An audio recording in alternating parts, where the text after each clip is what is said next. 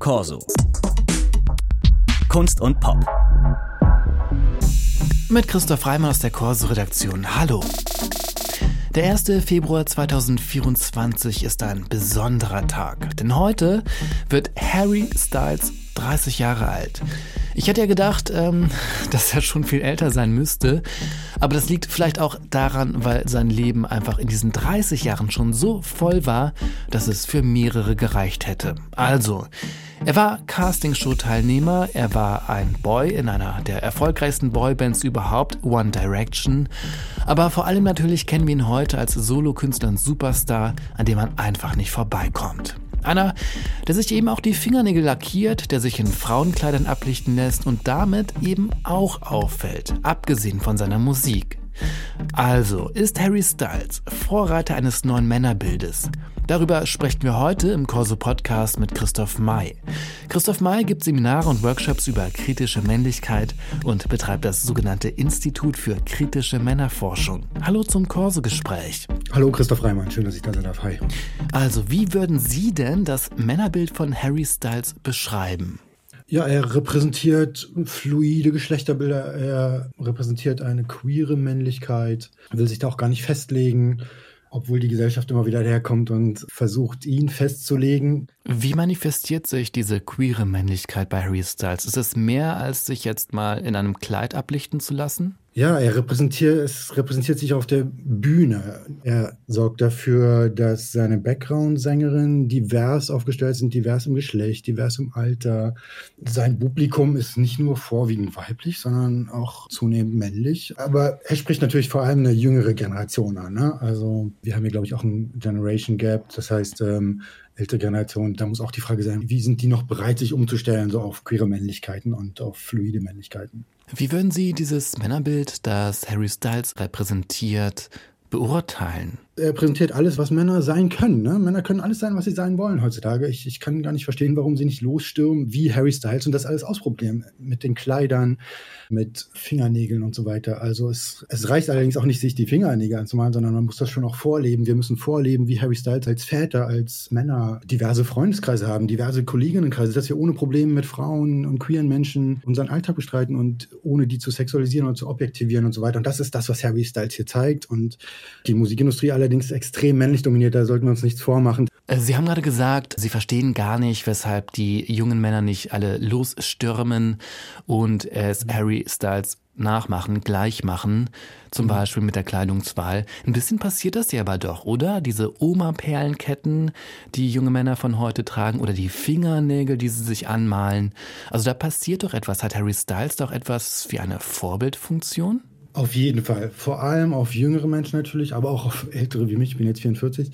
Es gibt eine aktuelle Studie, die gezeigt hat, dass Jungs immer konservativer werden, immer reaktionärer, dass, dass nur die Mädchen immer liberaler und progressiver werden. Das, die kam vor ein paar Tagen raus.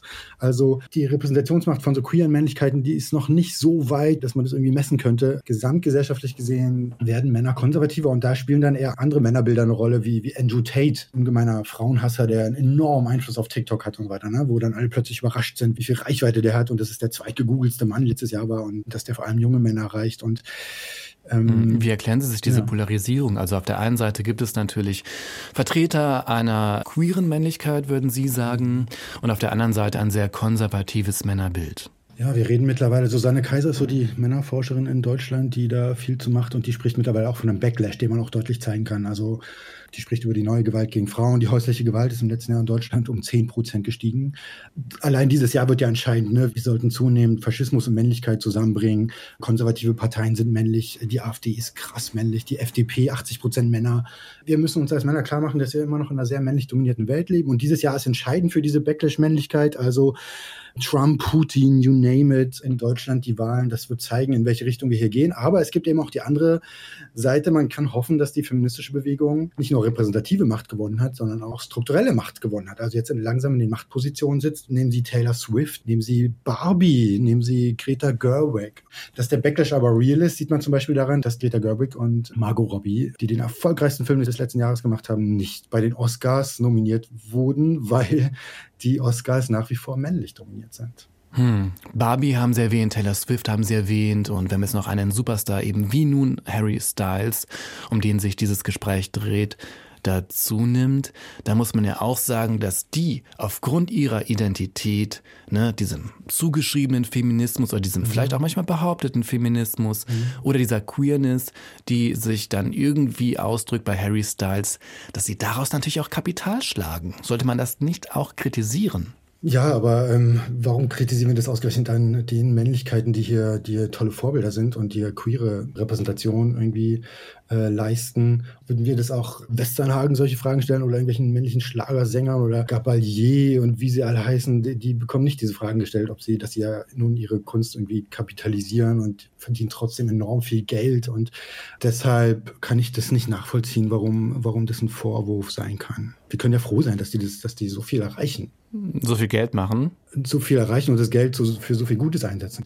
Wir reden jedes Jahr wieder darüber, da, warum die großen deutschen Festivals auf ihren Bühnen nur männliche äh, Acts haben, warum die sich nicht keine queeren und weiblichen Bands buchen, so, ne? weil einfach Männer sich in diesen Netzwerken nicht bewegen und einfach wieder, ja, wir konnten da keine Frau finden, wir konnten keine queere Menschen finden. Das bedeutet immer, dass sie nicht gesucht haben und auch gar nicht wollen.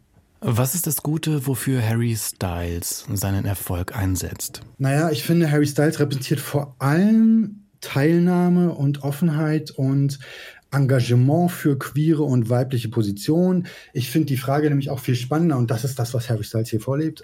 Warum nehmen sich Männer keine Frauen und queeren Menschen zum Vorbild? Das Erste, was Männer machen, wenn sie nach Vorbildern suchen, ist sich äh, nach männlichen Vorbildern umzuschauen, obwohl es da eigentlich gerade nicht so viel gibt. Ähm, warum fragen wir nach männlichen Vorbildern, wenn weibliche und queere Menschen so viel bessere Produktion hervorbringen. Solange bei meinen Neffen zu Hause keine weiblichen Superheldinnen und Fußballerinnen an der Wand im Kinderzimmer hängen, da sind wir noch nicht viel weiter. Ne? Und warum also, ist das so? Was meinen Sie? Ja, weil wir alle so aufwachsen mit, äh, wenn ich in unseren Seminaren die Teilnehmerinnen bitte, ähm, vor allem die männlich gelesenen Teilnehmer, bitte ihre Handys rauszuholen und die Best-of-Spotify-Liste oder Streaming, Netflix-Liste, was sie so am meisten geguckt haben in den letzten Jahren, dann, dann haben sie auf den ersten zehn Plätzen unter Garantie Männer. Der Medienkonsum von Männern ist sehr, sehr männlich dominiert. Die meisten Männer wachsen mit Männern auf, in Männerrunden, in männlich dominierten Umgebungen auf.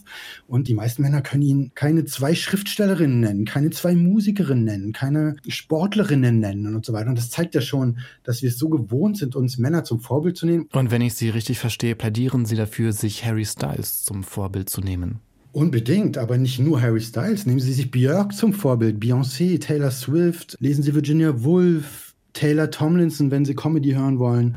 Bell Hooks ist eine großartige Schriftstellerin. Also einfach den Medienkonsum auf weibliche und queere Positionen umstellen als Mann und dann wollen sie auch nach, wenn sie das ein paar Monate gemacht haben, dann wollen sie auch nicht mehr zurück, weil sie halt merken, was Männer alles verpassen. Wir müssen Männern Lust auf queere und weibliche Bilder machen und das ist das, was Harry Styles hier vorlebt und dafür müssen wir ihm dankbar sein, dass er da eine Vorbildrolle einnimmt. Das sagt Christoph May, der sich mit kritischer Männlichkeit auseinandersetzt in Workshops und Vorträgen. Vielen Dank für das Corso-Gespräch. Ich danke Ihnen. Ja, und das war auch der Corso-Podcast. Den kann man überall abonnieren, dort wo es Podcasts gibt. Mein Name ist Christoph Reimann. Vielen Dank fürs Zuhören. Machen Sie es gut.